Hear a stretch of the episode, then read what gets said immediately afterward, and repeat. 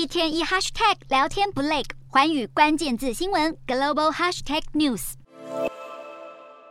菲律宾马尼拉的国际机场出境大厅挤满了旅客，本来要在元旦开心出游的民众，计划全泡汤。马尼拉机场发生无预警停电，飞航情报区的雷达系统故障，让航班起降被迫中断，有两百八到三百架航班跟五万多人的行程都受到影响。当地有些航班延迟超过七个小时才起飞，还有些航班只能在降落前在空中不断绕圈待命，还有大批人潮堵在机场动弹不得，航空公司只能紧急派发食物跟饮用水，尽力安抚旅客。有联航业者承诺会提供民众免费重新定位或是把机票换成现金券的服务。当天从台湾出发的四架航班也被迫折返，转降高雄机场。只能说新年第一天就遇上这种事，让旅客们大感无奈。